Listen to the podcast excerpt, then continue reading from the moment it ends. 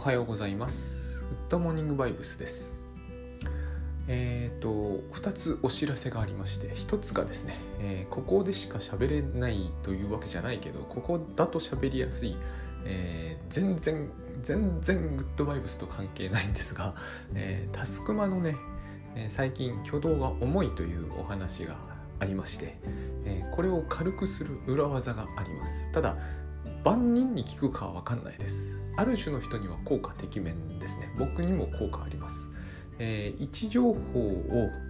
えー取得するのかな？許可するっていうのがあるんですよ。タスクマって現在のタスクを実行している場所を Google マップ上でいちいちこう判定してくれて、まあ、そこにピンを打っておいてくれるというすごいシステムがあってそれをエヴァーノートでもいつでも確認できるというですねすごいシステムがあるんですが例えばコロナでほとんど一日中家で作業している私にはあのマップは常に家を指示していて何の意味もない。ですから、えー削除してしまえばいいんですよ。それはタスクマにですね位置取りを許可しなければいいんです。そうすると、えー我が家はですね少しこう、えー、と SIM の場所で GPS, GPS ですね。えーの、えー情報を取るのに手間がかかってるみたいなんですね iPhone から。でここをやろうとすると一瞬必ずもたつく。で、えー、と朝急いでる時にですね、えー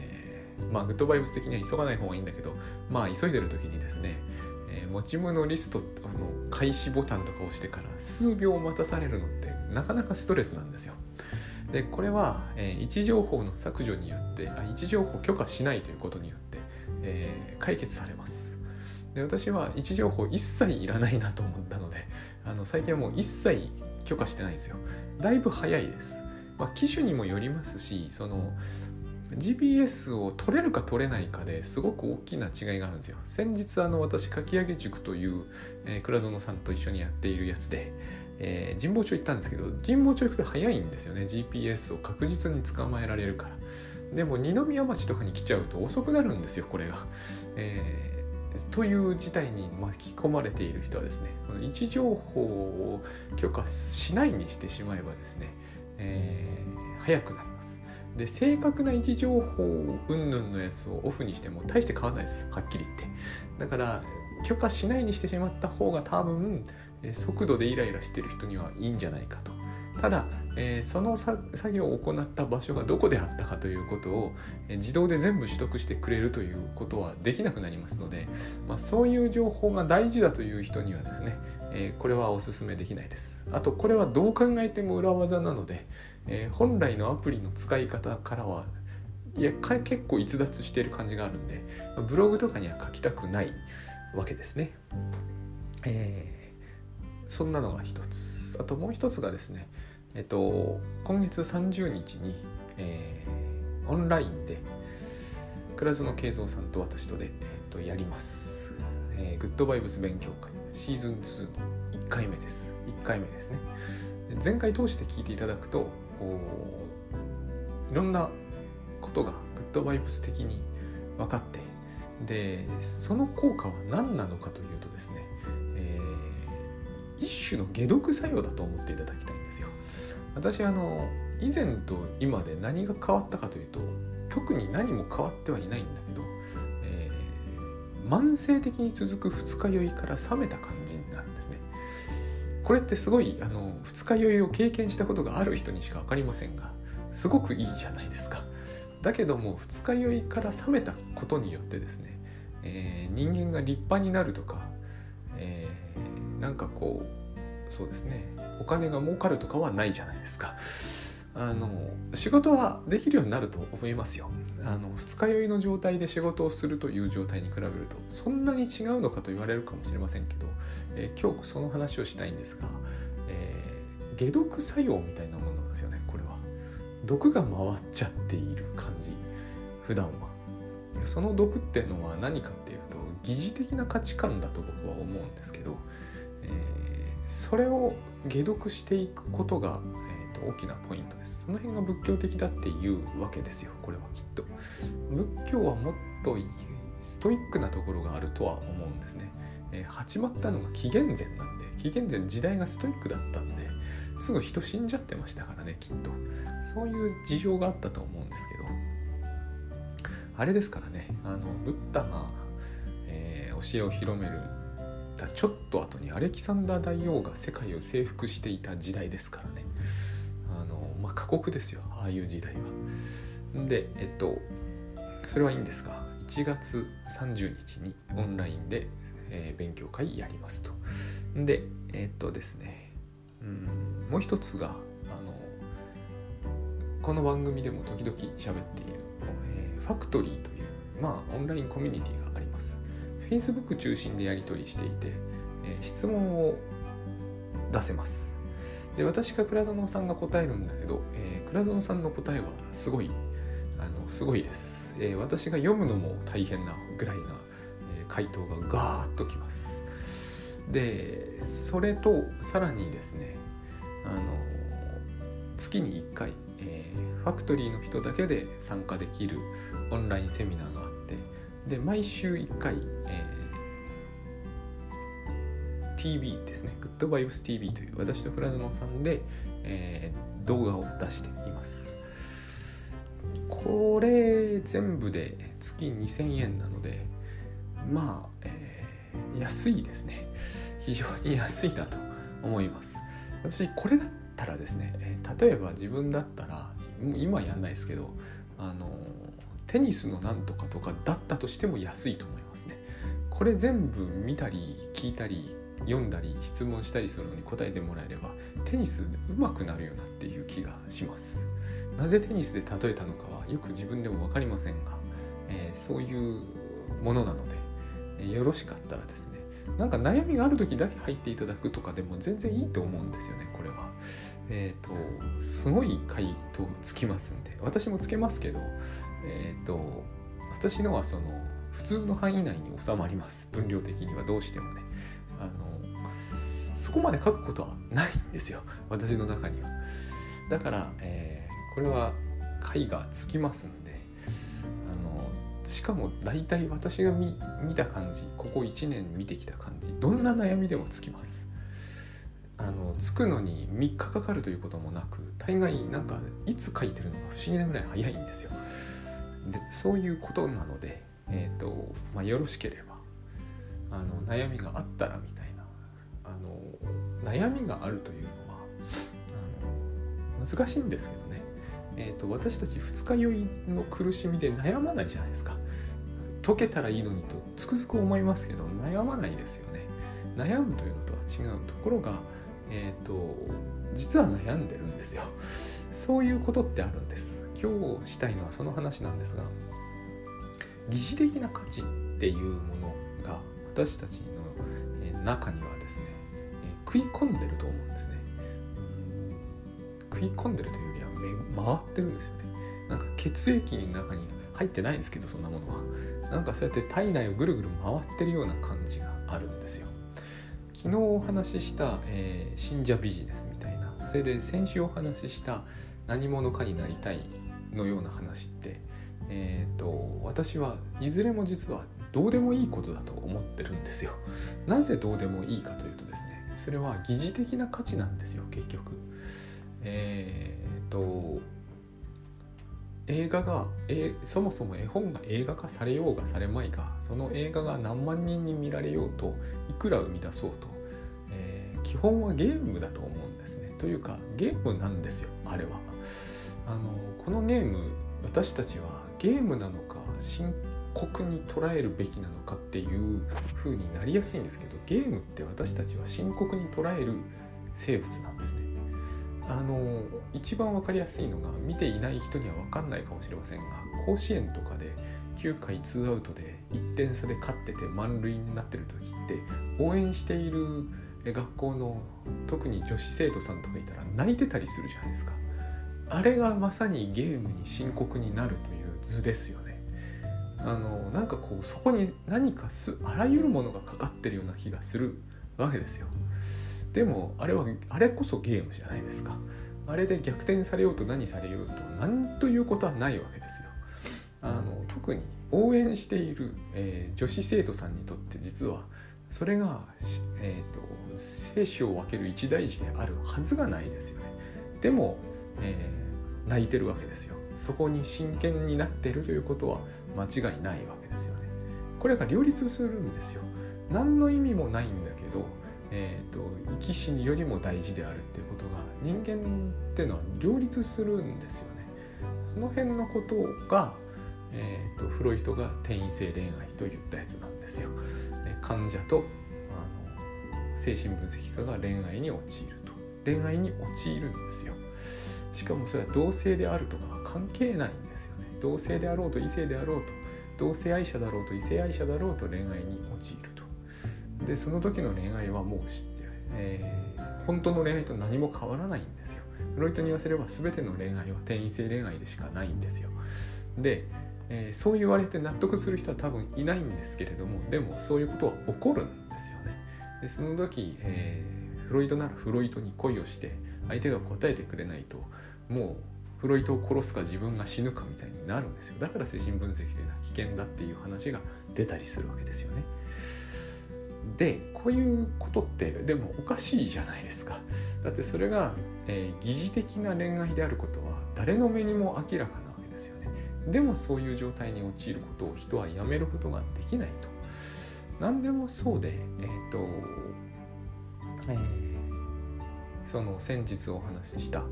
えー、信者ビジネスでもそうでですねみんな真剣になってしまうんですよね。この信者ビジネスで、えーとまあ、そういう人はいないでしょうけど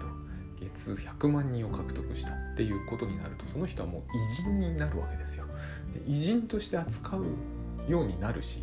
偉人として扱われなければいけないように思うようになるし一方でそういうことをやってる人を叩かなければいけないと思う人にとってはもう真剣そのものであってえー、この人を叩かなければ、えー、世界がヒットラーに乗っ取られるぐらいな恐怖感がそこに発生するわけですよ。僕はそれは全部ですね、えー、疑似的な価値観に毒されてるという感じがするんですね。というかおそらくそういう状態なんです。でこの解毒作用がグッドバイブスだという気がします。で、えー、毒されているという言い方は、強強すぎるんだけど非常によくあのできている気がします。あのですねそれはラインポイントを貯めていく感じとものすごくよく似てると思うんですね。あそこで言われている承認欲求を満たすための、え、人に信頼されるだとかいうのってなんかねポイント制とすごく似て見えるんですね。えっ、ー、となんかラインポイントとはいえですね、まあ、2ポイントとかじゃ全然ダメですから。200万ポイントとかになってくるとすごい感じがするじゃないですか。で200万ポイント貯めたのがなんかうん LINE 側のバグでみたいなあこれ全部架空の話ですからね。えっ、ー、と何でもいいんですよ。SNS のそういうののやつでなんとかポイントがバグで200万ポイントがゼロになりました。激怒するじゃないですか人は。でも考えてみるとそれってポイントがただなくなっただけで何ら激怒するにはあの値しない話だと思うんですよね。でも多分ものすごく腹が立つと思うんです。最近うちにあのスイッチが買って「集まれ動物の森」に熱心に娘と妻とやってるんですけどだんだんねあのあれですよ。こうベルって言うんですけどねベルとマイルって言うんですけどねこのマイルをどう使うかみたいなのって喧嘩になったりしますから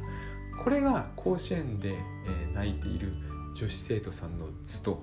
同じ感覚であり私が思うに、え、映画が何万本見られてるとかその映画は本当にいいんだ悪いんだみたいな話とか、えーと、その人たちを叩かないといけないんだっていう話と全部同じだと思うんですね。えーと、元はマイルを貯める話から始まってると思うんです。だってそもそもお金ってそういうものですもん。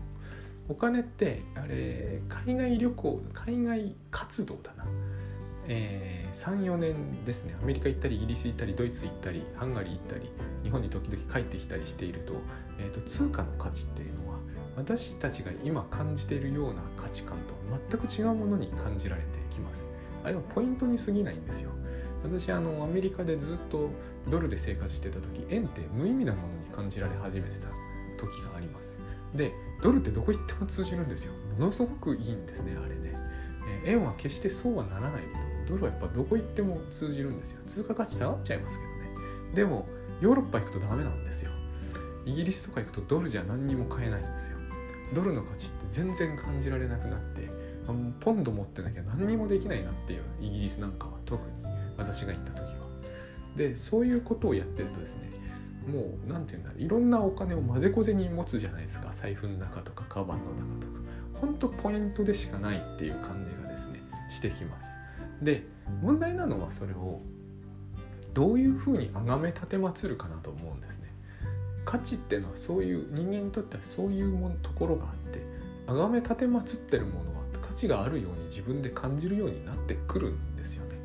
えっ、ー、となんとかのフォロワーさんとかそれはなんか私から見ると、えー、信頼とか、えー、評判とかと、まあ、評判なんですね信頼といったものとは何の関係もないと思うんですが、えーと、評判とか評価とかそういったものなんですよ。でそれはまあ言ってみれば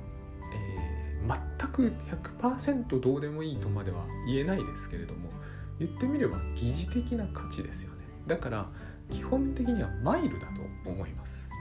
あのこれに固執したい人がいっぱいいるのはもう誰もが知っての通りですよね、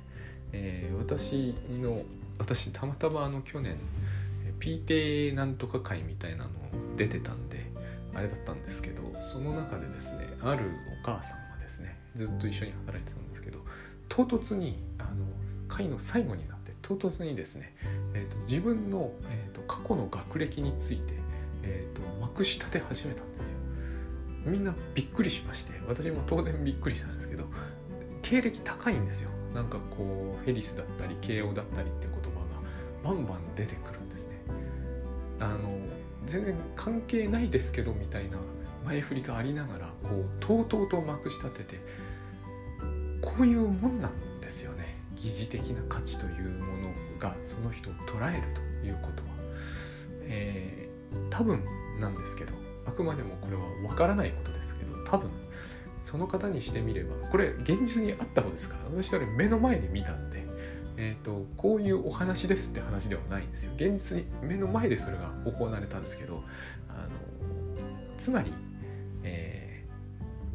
ー、その人は自分が本来こう扱われるべき価値があるのにそう扱われてないっていう、えーと、不快感が猛烈だったと思うんですよ。なぜならばそういう学校出たからですよね。そういう学校出たってことは万人が高く評価するべきことなんですよその方からしてみれば。だけど知らないじゃないですか。それは言われないと知らないんでそういうからくりになってますよねある意味。えーと私の例えばアメリカの大学でのと卒業の単位取った単位数とか私にとっては大事ですけどこれを誰も知らないじゃないですか知る必要がないからねこれが疑似的な価値の私はからくりだと思うんですよ。えーと、褒めたたえるという、えー、それを褒めたたえることが何、て言うのかなそれを褒めたたえるという約束事ですよねが成り立つ世界では価値があります。えーだからそれを褒めたたえられるという、えー、快感とそれによって得られるその世界で通用する特権とお金とよく似てると思うんですけどがあるフィールドの中では意味を持つんですよ黙ってても。けれどもそれが、えー、あるフィールドじゃないところに行くとそれは疑似的な価値なので、えーと、ないんですよ。だからそこで吹聴して回んなきゃなんないそして吹聴して回ってもああすごいんですねってとりあえずみんなが言っておくけど内心は少しもすごいと思ってないっていうことが起こるわけですよ。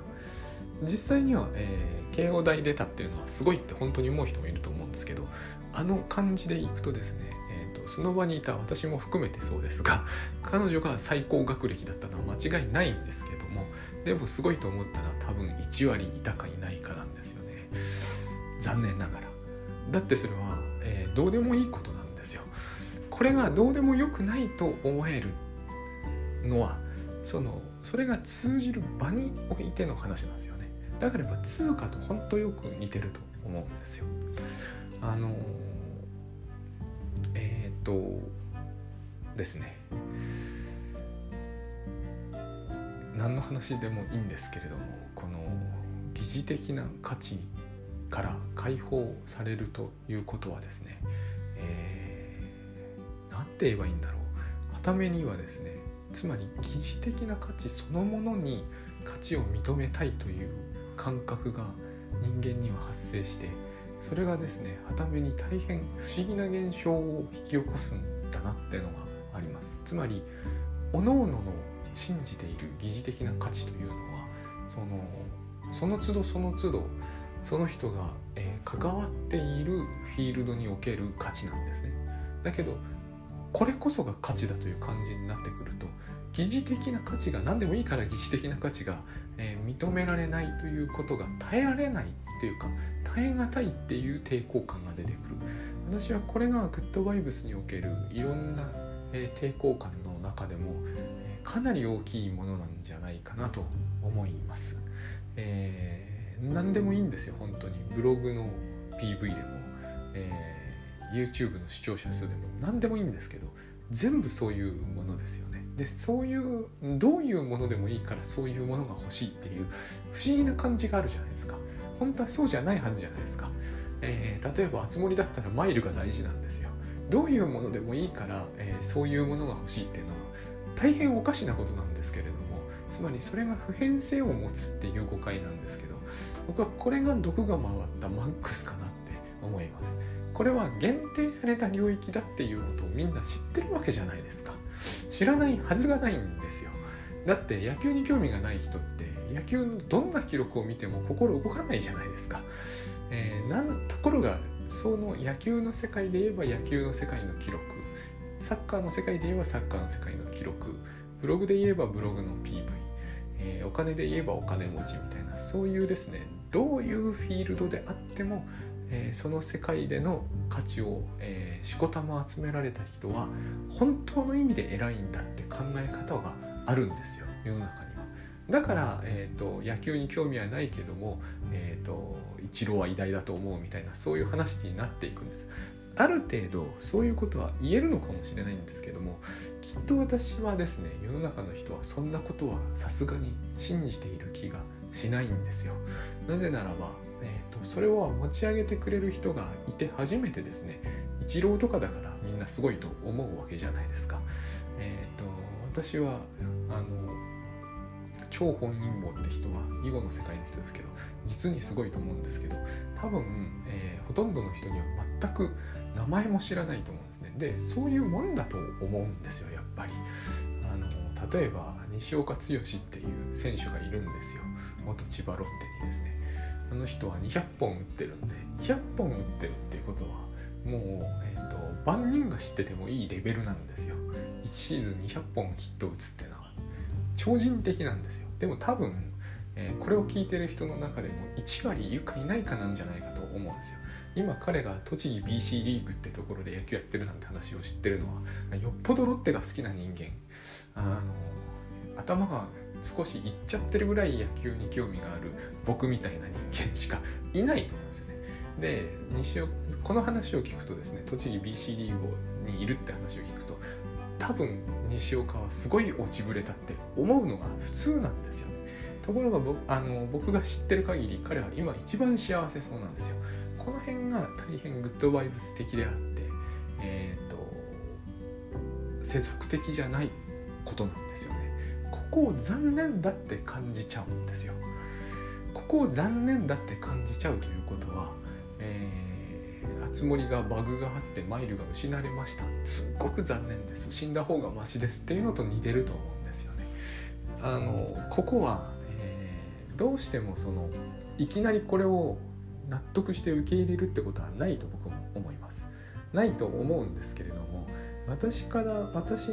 がこういうものから解放されてみるとですねあのこれにこだわることは一つ目に、えーと、甚だ無茶だっていうのがあります。えーと、西岡選手もそうだったんですけど、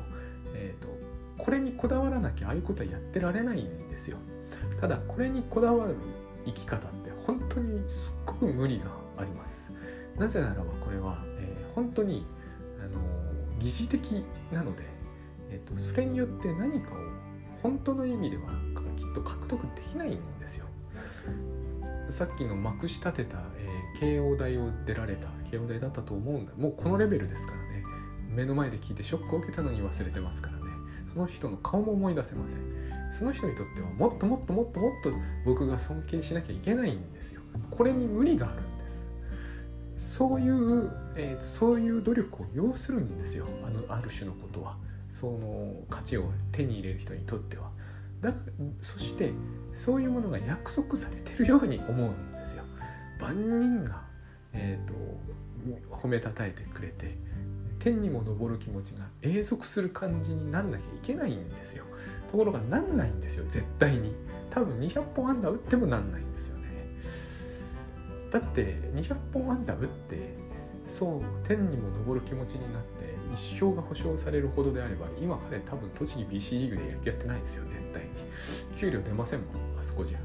それに誰も注目してくんないですからね。まあ誰もってことはないんですけど地元の商店街のおじさんの野球の好きな人とか注目してくれるんですけどつまりそういうそのこう約束された土地みたいなところに行きつけることは私の方に絶対ないんですよ。なぜならば、えー、実はそれは何て言うんですかね、まあ、からくりだからだと思うんですよね。褒めたたえることになってるんで褒めたたえるというそのことの本当の価値というものはわからないんですよね他人には。わからないですもん。私野球で200本安打打つことの本当の大変さとか価値は分かってないような気がしますでも、えー、野球知らない人に比べれば僕の方がずっと分かってるじゃないですかで大体の人は僕ほどじゃないんですよ。こういうものにのめり込んで見てないと思うんですよね。ということは、えーと、ほとんどの人は拍手をしてくれる人のほとんどの人は実はどうでもいいと思って拍手してるわけじゃないですか。ここが大事だと思うんですよね。えっ、ー、と本人ののめり込め込み度はそのレベルでは達成できないことを達成しなきゃならないのに、えーと、周りの人にその価値が分かるかって言ったら分かんない。多分もうとってもとっても大変なことなんだけどそしてだから本当に本当に素晴らしいことが起きるんですよってことになってるんですけどそれほどのことは起きないと思うんですよね。でえっとだからこれから解放されると非常に楽になるわけですよ。これはつまりあれ花人なわけですよ。絶対食べられない人参にずっと振り回されてるような感じになっちゃうんでだから大変なんですよ。それでも特定のフィールドにすっごく意識を限定して、えー、その中でそれを手に入れるという流れにしておけばまだしもな現に手に入れられる人だっていますし疑似的にとはいえそこで称賛してくれる人はいるわけじゃないですか、えー、内心では多分一歩間違うと死ねとか思われてる可能性もありますがそれでも称賛はしてくれるじゃないですか。そういう価値なんですよ。手に入れられなくはないと思うんですね。あのまた名前が出てこないんですけどね。あの北朝鮮であの君一党みたいなのがあるわけですよ。名前忘れましたけど労働者向けのですね。えっ、ー、と全国民が拍手してくれるわけことになってるわけじゃないですか、まあ、取る人はいつも同じ人だったりもしますけどね。でもあれを取った人は間違いなく偉人でしょ、えー、アクセス数とか称賛してる人の数とかそこで生きていくのに有利さといったらえーと、日本で、えー、100万部の本出すのの日じゃないじゃないですか。でも僕らはその人の名前とかを一切興味持ってないじゃないですか、北朝鮮ウォッチャーとかなら別だと思うんですけどまあ知ってる人いないですよね。キムなんとかさんいたんだけど。まあキムなんとかさんばっかりですからね。とにかく興味持ってないじゃないですか。一歩外にあの国から出てしまうとその価値って全くないですよね。でも僕はこれみんな同じだと思うんですよ。みんなこういうもんだと思うんです。これの評判が落ちるとか落ちぶれるとか誤解されるとかナンセンスだとしか思えない。だってもともとみんなそういうもんだと思っているわけじゃないですか。もし、えー、多くの人が称賛するっていうことに価値が本当にあるならばそしてそれを、えー、ある社会で認めているそれがマイルであろうとベルであろうと、えーなんとかポイントであろうと価値が本当にあると思ってるんならその北朝鮮での労働君一等賞を取った人の名前とかもテストに出たりして私たちも褒めたたえるべきでしょう。あるからくりでトップを取ってる人に価値があるというならば、えー、サッカーで言えばキングカズさんですか。どんなフィールドでもいいんですけれどもなんとかでノーベル賞を取った人とか価値があると本当に言うならばそれが北朝鮮であってはいけないということにはならないと思うんですよ。でも興味ないですよねほとんどの人は。現実的には、えーと、それどころか多分ソ連の、えーと、一番なんか価値がある賞を取った人とかにも何の興味も持ってないと思うんですよ。そういうのってテストにすら出ませんもん。ソ連でノーベル賞を取った人の名前とか知ってる人ほとんどいないですよね。ガガーリンさんとかギリギリ知ってるかどうかのレベルですよね。ゴロバチョフとか。こういうものであるにもかかわらず、えーとこの価値は万人が認めるべきだって急になるのってやっぱ無理があると思うんですよね。あのその人気投票みたいなもので言って例えば日本に限定したとしてもですねやっぱり皆さんそのからくりの中のものしか、えー、興味持たないはずなんですよ。例えば、えーと、と日本全国日本で人であれば一応耳には必ずするであろう人気投票として、えー、内閣の支持率ってあるじゃないですか。あれだって大抵の人はですね、えー、真剣に興味を持ってるとは思えないんですよね。誤解があるとか本当に称賛されるべきだとかって意見はいろいろ大体はまあ2つに分かれるんですけれども例えば、えー、今オリンピックで会長をやられている森さんの首相だった時代の内閣支持率って悲惨なほど落ちたんですけど一体何パーセントまで落ちたか覚えてる人って少ないと思うんですよね。9%なんですけれども多分すごいそういうことに興味を持っている人ですら即忘れていく数字だと思うんですよ。9%でも総理やってられるんですけれどもね。でこの9%なのかそれとも細川内閣が自民党から政権奪奪還した時の71%なのかってすごい数字的に違うじゃないですか。ものすごく価値があったり低くなったりするように思っているし現に9%だった時は日本中結構大騒ぎになってたんですよ。あのこのままでは絶対持たないとかいろんなことが言われてたんだけどみんなもうそっくりばっちり忘れてるじゃないですか。実はどうでもいいと思ってると僕は思うんですよ。どうでもいいんですよこの数字そんなに大事だったらばもうちょっと皆さん覚えていてもいいと思うんですよね。でも多分即忘れる多分1年経ったらほとんどの人が完璧に忘れるそのレベルのものなのに、えー、とそれがそんなに大事だっていうことに一時的にもなるとすればそれはやっぱり毒が回ってる感じが僕なんかはするんですよね。だから、えー、ましてや私のこの、えーと、これの評判だとか、えー、ノートのアクセス数だとかそれってのはもう本当に娘とか妻のマイルだのベルだので喧嘩できるレベルのその、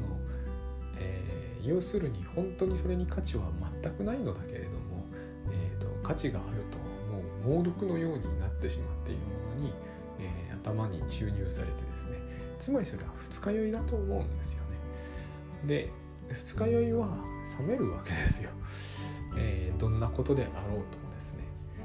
えー、だってあれはまあアルデヒドが分解されるまでの話ですから。で多分あのそれに相当する心の中のまあ脳内のでしょうね、えー、物質が一定のところに収まれば、えーいつか「あつ森」というゲームをやったということも半ば忘れ去るようにですねそれの価値というのは消えていくんですよね。これを、えーと、ある種の考え方を持ってまあ、えー、倉園さんの言う言葉を借りるならば人工物と人が作ったものと人が作ってないもので分けてみるとかそういうことでもってですねあのあれですよ、えー、ユンケル肯定器みたい飲んだみたいに消えていくっていう体験をしていただければ、えー、楽になる。という話なんですよね。これが、あの残念だと。ベルを失ってしまったら、